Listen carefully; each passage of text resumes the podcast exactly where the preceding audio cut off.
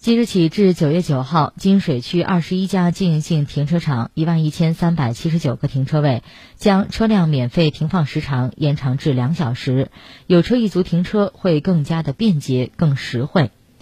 昨天上午，记者来到花园路农业路东北角的丹尼斯花园百货店，在商场停车场出入口的墙壁上悬挂着一张红色条幅，条幅上面写着“响应政府号召，前两小时停车免费”的字样，十分醒目。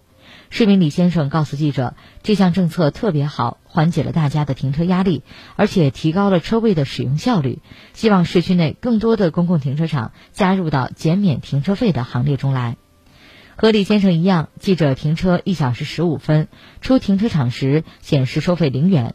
除了该处停车场外，金水辖区内丰庆路中医院停车场、河南辉腾停车场、郑州凤凰城停车场、建文新世界立体车库、陈寨花卉广场等二十一个经营性停车场均实行前两小时免费的政策。记者了解到，金水区城市综合执法局停车场也将试点错峰停车。在不影响正常办公的情况下，对外部车辆免费开放二十个夜间停车位，免费开放时间为晚六点三十分至次日早上七点三十分，地址为三泉路与中州大道交叉口向西三百米路北。